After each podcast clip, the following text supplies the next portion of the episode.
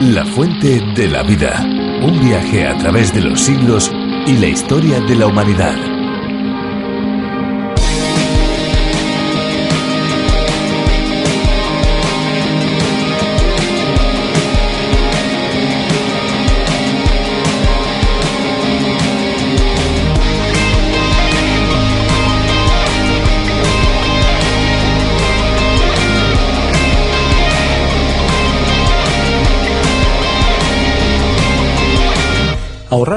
Casa no es solo importante para nuestro bolsillo, sino también para un consumo más sostenible de los recursos del planeta. Y para ser más conscientes de ello, no está de más saber que 783 millones de personas aún no tienen acceso a agua potable. 783 millones, o sea, unas 12 veces la población de España.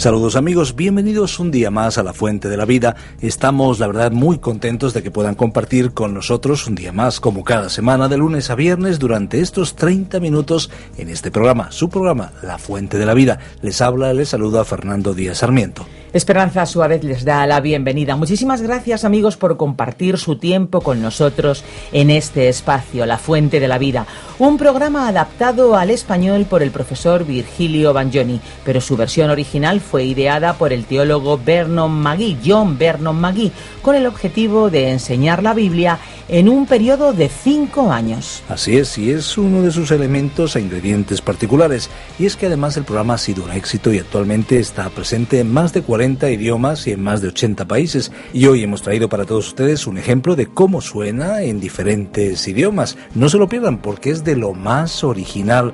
Eh, vamos a contarles y vamos a hablarles de los cinco continentes, pero hoy empezamos, si te parece Esperanza, con el continente africano y nos vamos a un idioma muy particular, el idioma suajili. Así que, ¿cómo se llama este programa en suajili? Pues el programa se llama Mafunzo Ya Biblia.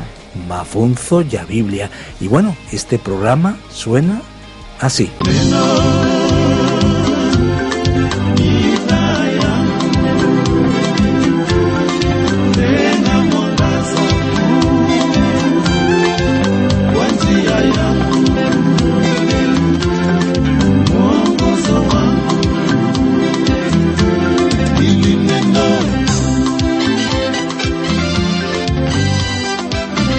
Bueno, así así empezaría el programa en otro idioma, en este caso el suajili. Eh, una opción muy interesante, ¿verdad, Esperanza? Pues sí, lo, lo, interesante y lo curioso es que cada uno en su idioma toma como cierta peculiaridad en cuanto a los ritmos y es, está bonito. Me imagino que en otros programas iremos viendo otros idiomas, ¿no? Sí, iremos viendo las diferentes posibilidades y eso es eh, algo muy interesante eh, para que ustedes vean que el programa va llegando a diferentes eh, colectivos, diferentes personas a lo largo y ancho de este planeta, de este mundo. Bueno, nosotros ya estamos listos para empezar como de costumbre con una canción, ¿no te parece? Sí, vamos ya a nuestro bloque musical. Esperamos que disfruten de la canción de hoy. Después nosotros, enseguidita que termine la canción, volvemos otra vez.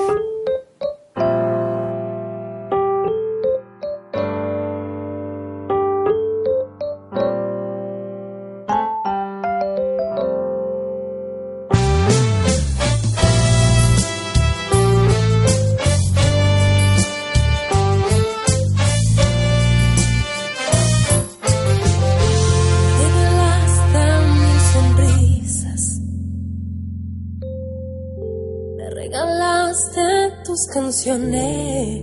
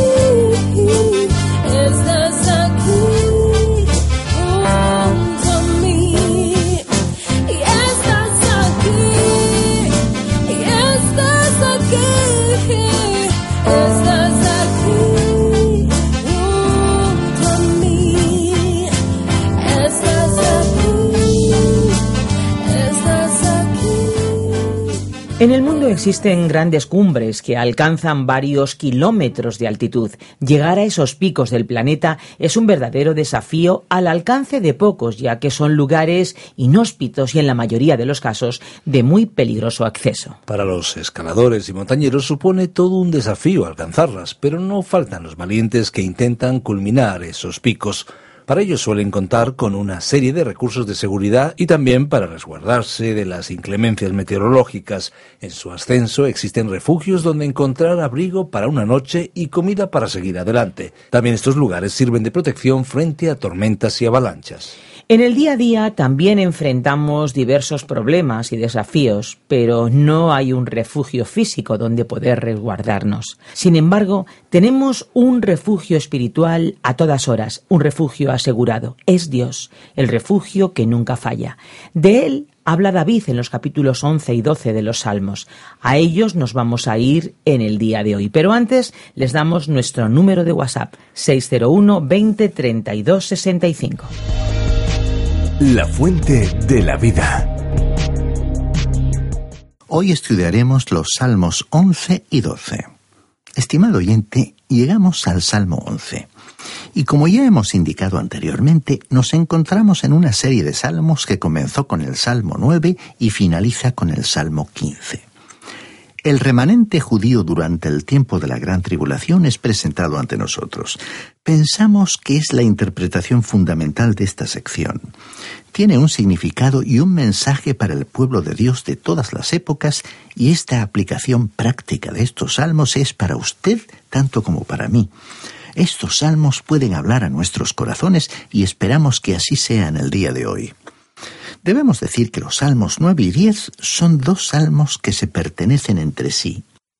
Hemos visto que en ambos se presenta al hombre de Satanás, aquel que hará su aparición durante el período de la gran tribulación antes del anticristo. Tenemos aquí un cuadro tremendo de este personaje. Una de las cosas que lo va a caracterizar es, por supuesto, como vimos en nuestro programa anterior en el versículo 4 del Salmo 10, es que el malo por la altivez de su rostro no busca a Dios. No hay Dios en ninguno de sus pensamientos. El orgullo es lo que lo identificará y será un ateo. En los días del rey David comenzaron a surgir por primera vez en la historia los ateos. En los tiempos más antiguos no había ateos porque los seres humanos se encontraban demasiado cerca de los orígenes de la revelación.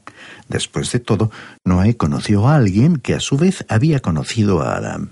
Al estar las personas tan próximas a los tiempos de la creación, no presentaban tendencias a dudar de la existencia de Dios. Cuando se entregaron los diez mandamientos, no hubo ninguna de esas leyes que se refiriera al ateísmo. Sin embargo, hubo dos mandamientos contra el politeísmo el primero y el segundo, que se encuentran en el libro del Éxodo capítulo 20 versículos 3 y 4. El primero decía, no tendrás dioses ajenos delante de mí. Y el segundo prohibía hacer ídolos ni figuras de lo que hay en el cielo o en la tierra.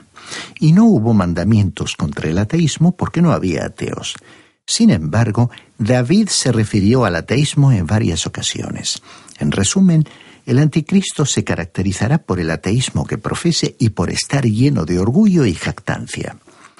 Recordemos que en el Salmo 10, versículo 13, destacamos que aquel hombre malvado no solo no creerá en Dios, sino que también le despreciará.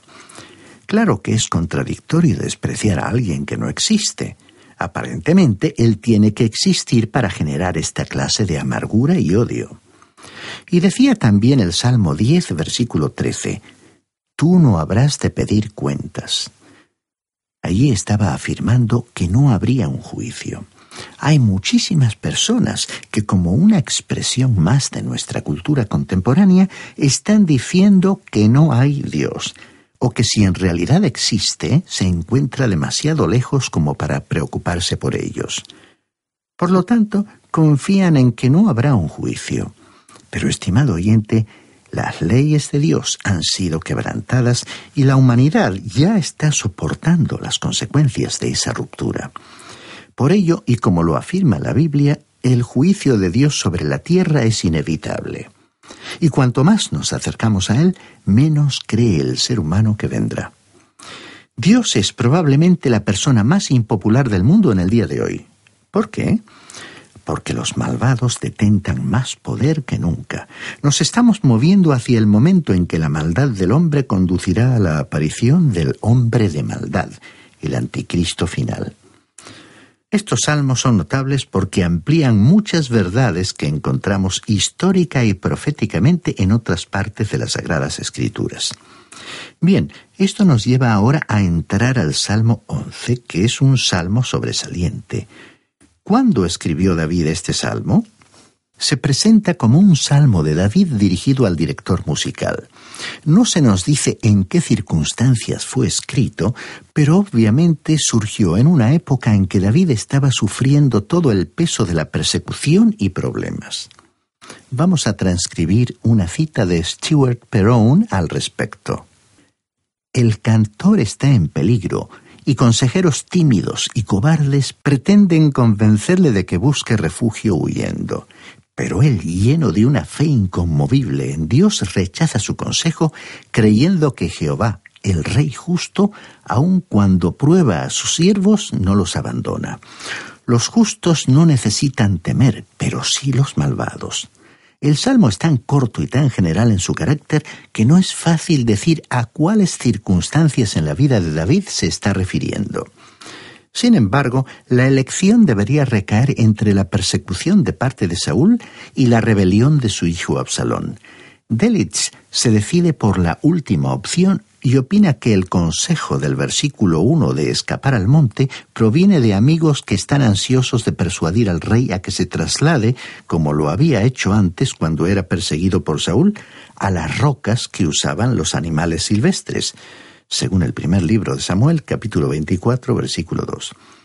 La expresión que encontramos en el versículo 3, donde se hace mención de la destrucción de los fundamentos, hasta cierto punto favorece esta opinión que señala a la época cuando la autoridad legal estaba subvertida. Bien, hasta aquí la interpretación de Perón. Estamos de acuerdo con esta opinión en el sentido que este salmo se refiere a la época en que David huía de su hijo Absalón. Aquí una vez más tenemos una expresión que sale de lo profundo del corazón de este gran rey David. Escuchemos lo que dijo aquí en el versículo 1 de este Salmo 11. En el Señor he confiado. ¿Cómo decís a mi alma que escape al monte cual ave?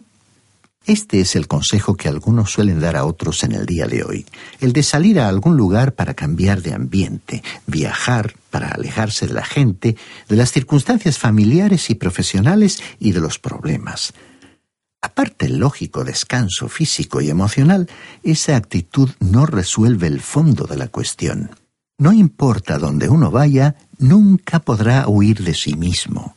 Por eso, el consejo que le dieron a David no resolvería sus problemas. En nuestra sociedad tan mecanizada y nuestra cultura tan monótona, y para huir de todo lo que nos rodea, nos podemos sentar en un automóvil para conducir por una autopista durante varias horas, y aparte el cansancio físico puede resultar monótono. El volar en un avión es hoy una buena experiencia, pero si usted ha viajado por mucho tiempo a varios lugares en un país o alrededor del mundo, el verse en el aire sin nada que ver o hacer se convierte en algo monótono. En realidad creemos que es bueno y relajante alejarse de la vida ajetreada y ruidosa de la ciudad y el tráfico y pasar un tiempo en un lugar tranquilo. Pero si usted está tratando de huir de sus problemas o de una situación que hay que enfrentar, este no sería un buen consejo.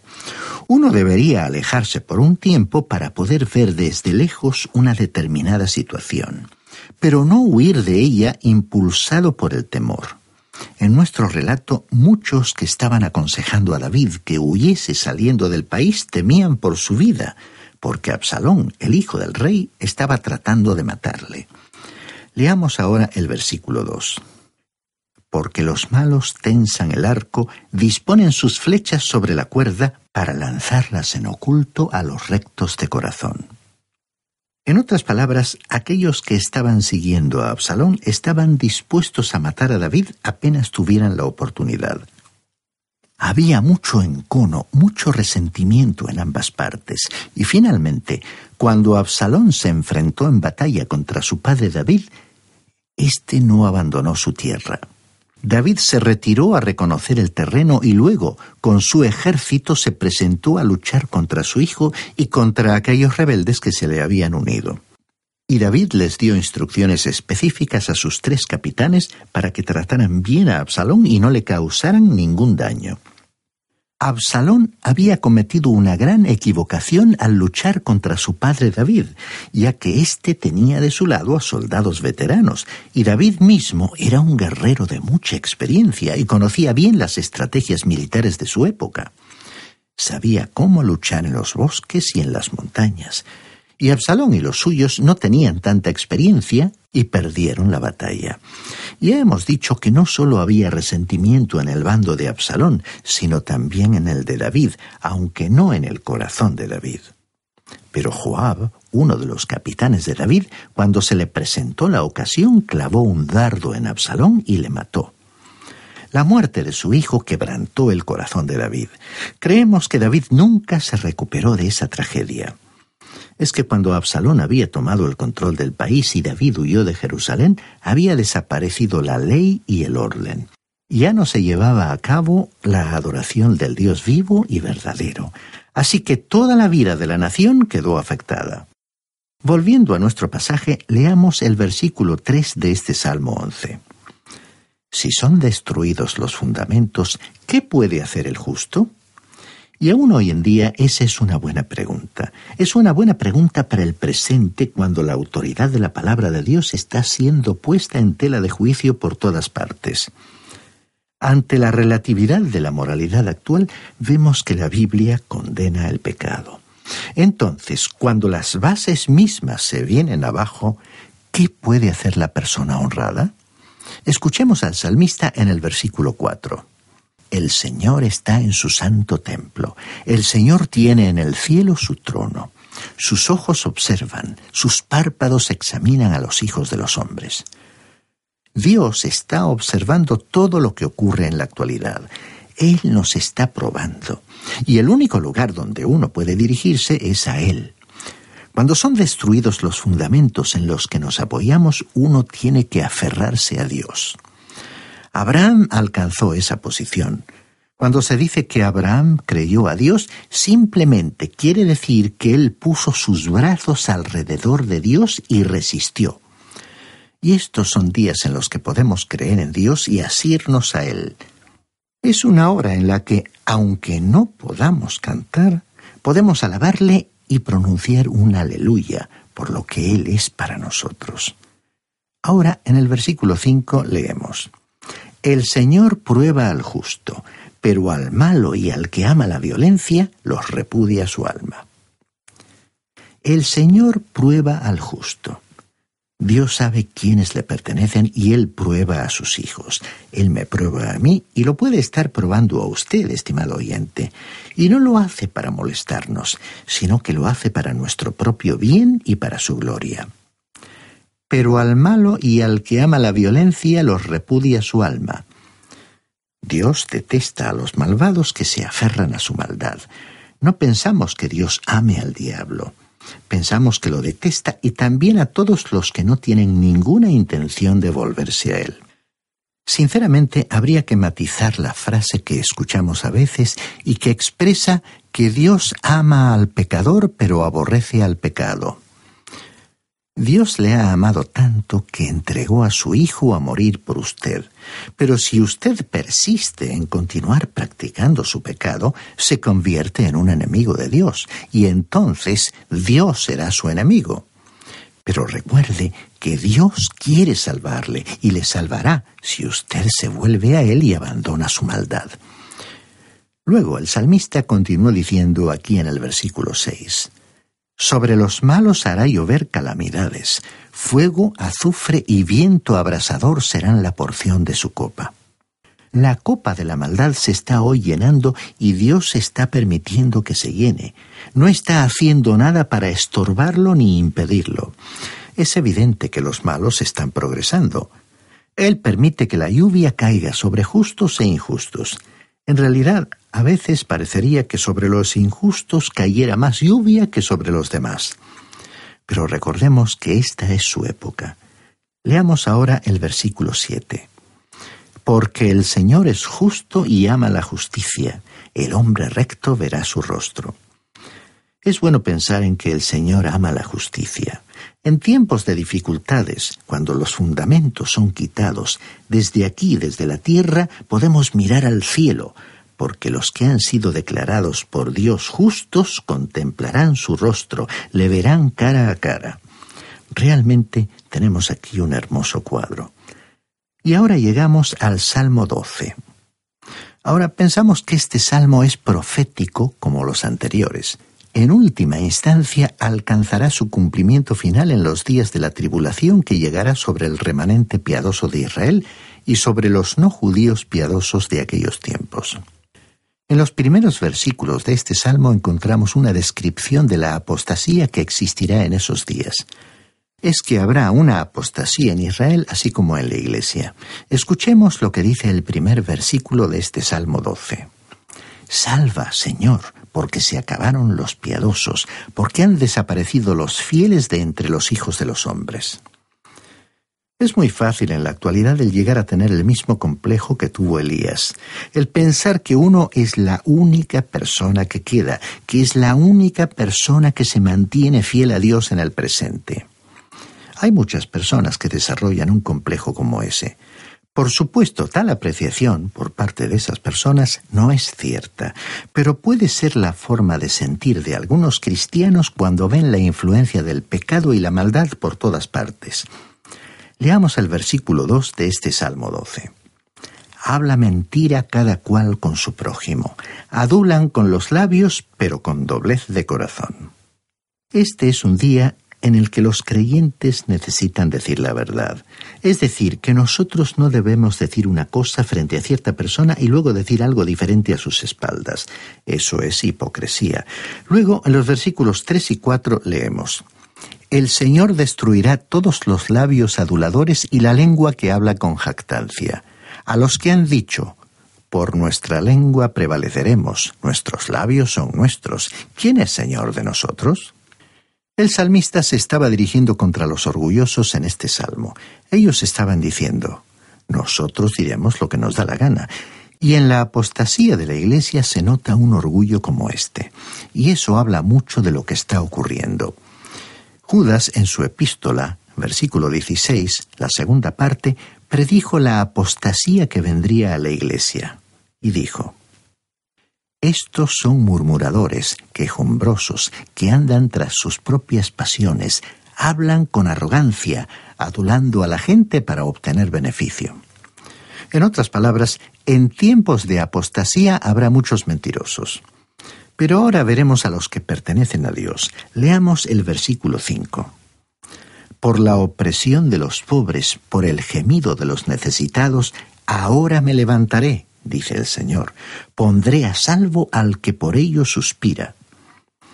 El Señor pondrá en un lugar que sea tan seguro como la hendidura de una roca a aquellos que se sienten acosados. Les dará la ayuda que tanto anhelan. Y el versículo 6 dice, Las palabras del Señor son palabras limpias, como plata refinada en horno de barro, purificada siete veces.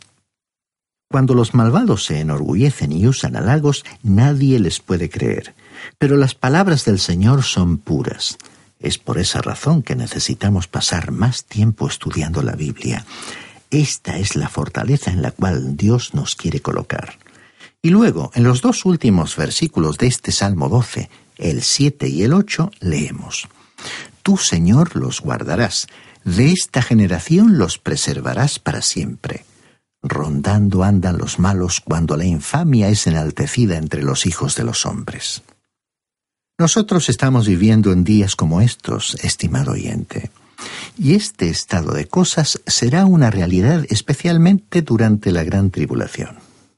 Escuchemos al profeta Isaías en el capítulo 66, versículo 5 de su libro. Oíd palabra del Señor vosotros los que tembláis a su palabra Vuestros hermanos que os aborrecen y os echan fuera por causa de mi nombre dijeron, sea el Señor glorificado, dijeron burlándose, y veamos nosotros vuestra alegría. Pero ellos serán avergonzados. Debemos decir que aquí se nos muestra un cuadro hermoso que describe la adoración en el templo de Jerusalén durante lo que pensamos que serán los últimos tiempos. Recordemos lo que el Señor dijo en su día cuando sus enemigos se acercaron a arrestarle, como vimos en el Evangelio de Lucas capítulo 22 versículo 53. Esta es vuestra hora, cuando reinan las tinieblas. Pasamos por tiempos en los que el enemigo de Dios tiene el dominio, pero Dios no permitirá que le ocurra nada a los suyos, a menos que logre un propósito en sus vidas que merezca la pena. Y aunque sea una hora en la cual brille el poderío y la ciencia humana en todo su esplendor, es al mismo tiempo un tiempo de oscuridad espiritual. Por eso, estimado oyente, le invitamos a dar entrada en su vida al Salvador, al Señor Jesucristo, a aquel que dijo, Yo soy la luz del mundo. El que me sigue no andará en tinieblas, sino que tendrá la luz de la vida.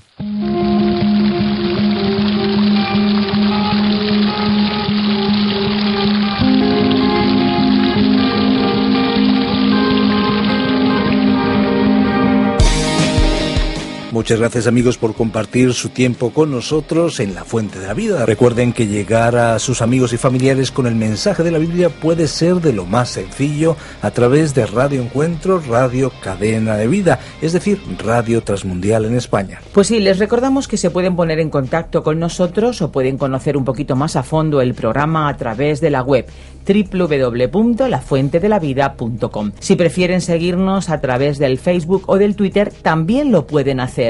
Y como no, descargarse nuestra aplicación a través de la Biblia y RTM 360 para no perder ninguna novedad. También pueden descargarse nuestra aplicación. Eh, recuerda un poquito, Fernando, ¿cómo es posible eh, hacer esto? Bueno, sencillamente tienen que ir a iTunes o Play Store y buscar eh, su aplicación para su smartphone. Puede buscar a través de la Biblia o la Fuente de la Vida. También hay otras aplicaciones como RTM 360 que permite que puedan escuchar otros programas como La Fuente de la Vida. Bueno, todo eso está muy bien, pero seguramente que hay amigos muy clásicos que lo que prefieren es el teléfono. Pero por el teléfono no podrán escuchar el programa. Eso sí, pero sí se pueden poner en contacto con nosotros, que también de eso se trata. Nos pueden llamar al 91 422 0524. 91 422 0524 para los que quieran hablar directamente con nosotros. Claro que sí, 91 422 0524 y por cierto, todos los amigos que nos están pidiendo los bosquejos, nosotros se los mandaremos sin ningún costo. En la página web pueden encontrar también las notas de cada programa. Nosotros ya nos vamos. Pues sí, ya nos despedimos, volveremos en nuestro próximo espacio a la misma hora, en este mismo lugar. La Fuente de la Vida, una experiencia radiofónica como ninguna. No olviden amigos que hay una fuente de agua viva que nunca se agota. Beba de ella. Este ha sido un programa de Radio Transmundial producido por Radio Encuentro, Radio Cadena de Vida.